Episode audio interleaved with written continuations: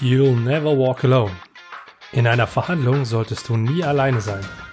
In dieser Episode lernst du die beiden entscheidenden Rollen einer Verhandlung kennen. Welche zwei und wieso zwei ideal sind, das werde ich in den nächsten Minuten hier im PRM Podcast Besser verhandeln verdeutlichen.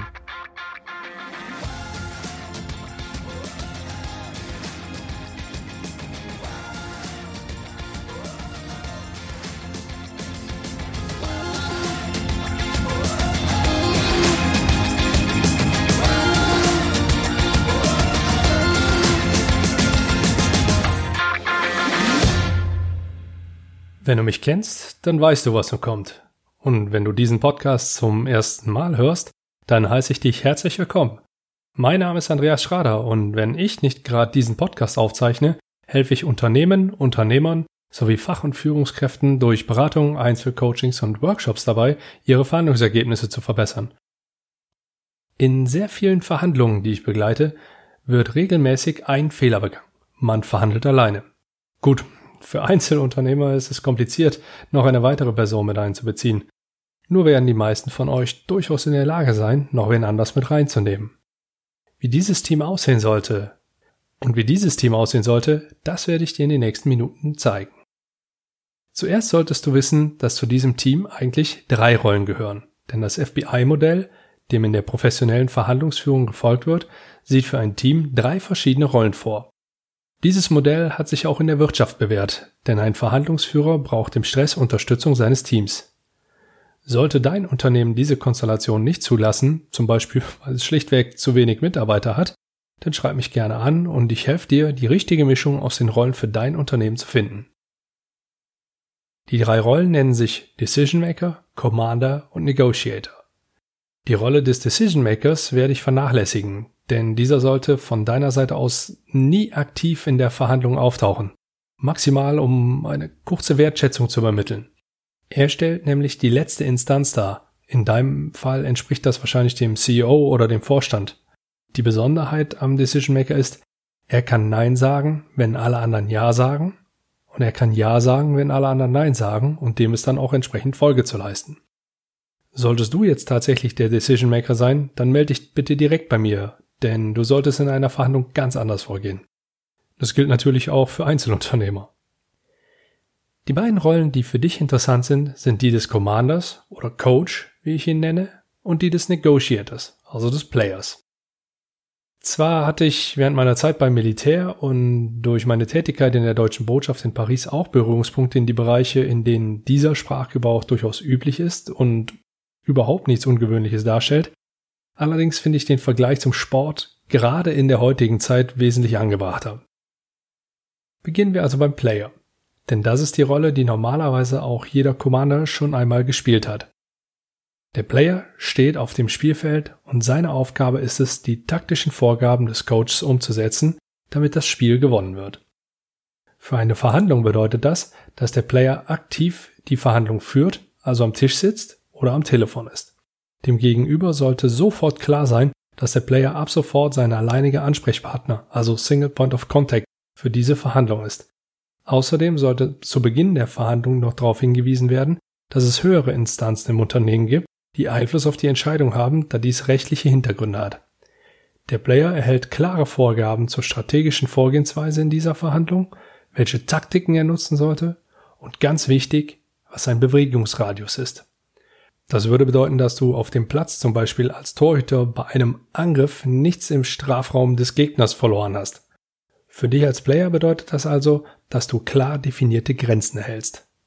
Diese sollten aus folgenden Punkten bestehen.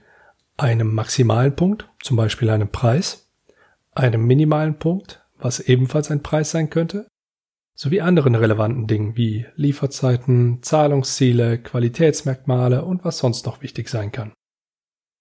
Innerhalb dieser Grenzen kannst du als Player eigenständig agieren. Die vorgegebene Strategie muss also klar sein und darf von dir nicht geändert werden.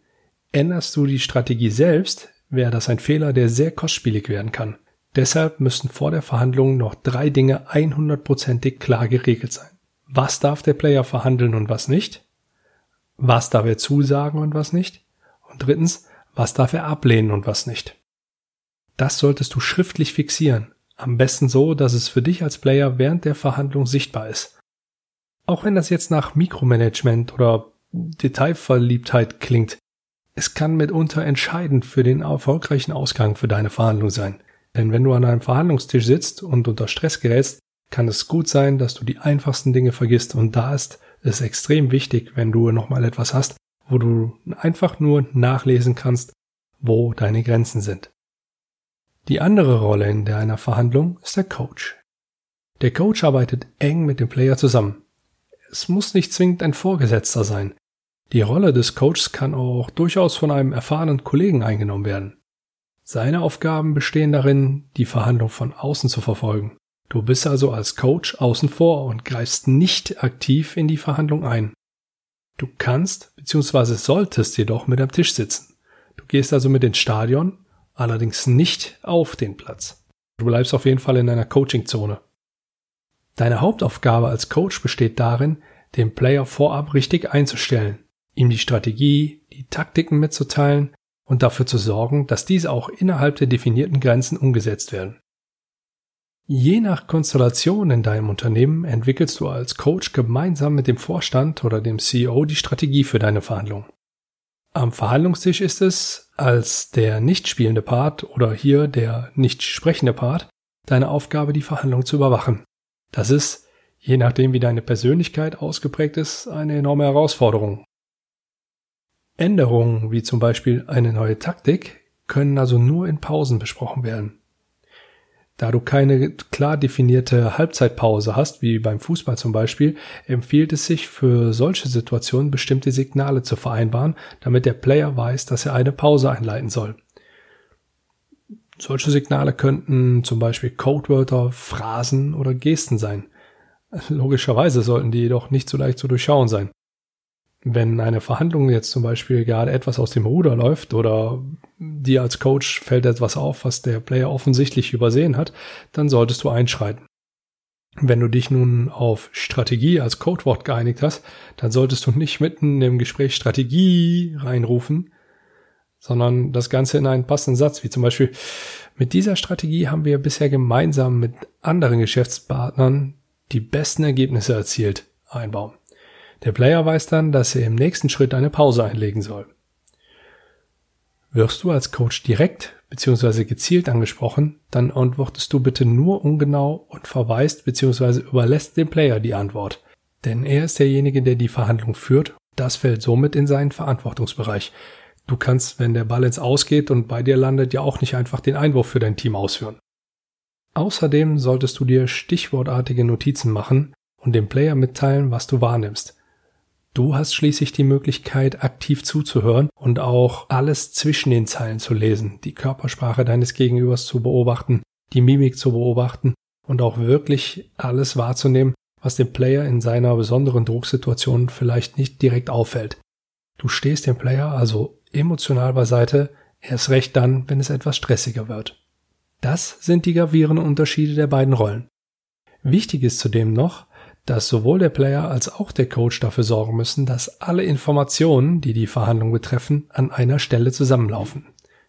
Gerade wenn du in einem größeren Unternehmen tätig bist und dein Gegenüber auch ein größeres Unternehmen darstellt, könnte es vorkommen, dass gezielt andere Kanäle genutzt werden, um die Verhandlung zu beeinflussen.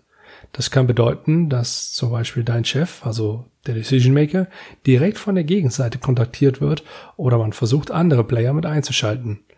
Damit dies nicht geschieht, sollte bereits im Vorfeld auch intern klar definiert werden, welche Informationen von welcher Seite an wen weitergeleitet werden. Es sollte also ein Briefing erfolgen, in dem alle Verantwortungsbereiche dargestellt werden und eine einheitliche Sprachregelung gegenüber deinem Gegenspieler getroffen wird. Bitte unterschätzt das nicht, denn wenn hier nicht sauber gearbeitet wird, kann es auch wiederum schnell teuer für dich werden. Jetzt weißt du also, welche Rollen es in einer Verhandlung gibt und welche Aufgaben an diese Rollen geknüpft sind. Der Decision Maker, also der Vorstand oder CEO, trifft im Vorfeld die Entscheidung und trägt die Verantwortung für diese Entscheidung. Je nachdem, wie die Firma aufgestellt ist, gibt er dem Coach die Strategie vor oder entwickelt diese gemeinsam mit dem Coach. Der Coach bereitet den Player entsprechend vor, teilt ihm die Strategie, die Taktiken sowie seinen Spielraum eindeutig mit. Er bleibt in der Verhandlung im Hintergrund und greift nur dann ein, wenn der Player seinen Spielraum verlässt. Insgesamt überwacht er die komplette Verhandlung für den Player und mit dem Player.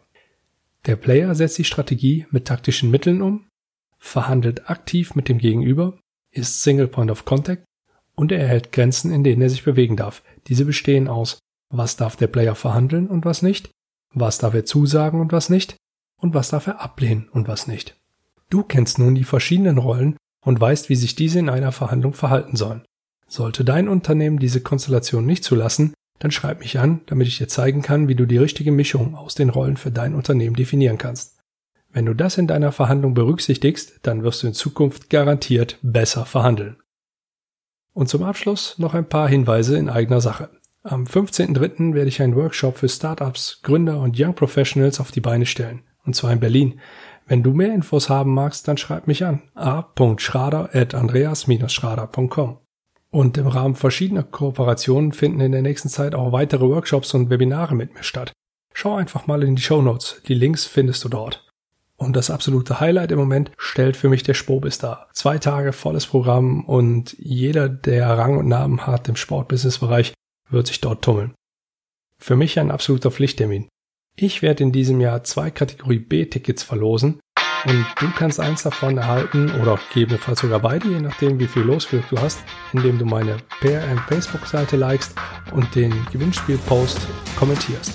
Die Verlosung läuft noch bis zum 25.01. Du musst also ein bisschen fix sein. Bei konkreten Fragen rund um das Thema Verhandeln kannst du dich gerne direkt an mich wenden. Sende einfach eine E-Mail an die bekannte E-Mail-Adresse a.schrader.andreas-schrader.com und lass uns sprechen. Ich helfe dir gern. Ich bin Andreas Schrader und wünsche dir viel Erfolg bei deinen Verhandlungen.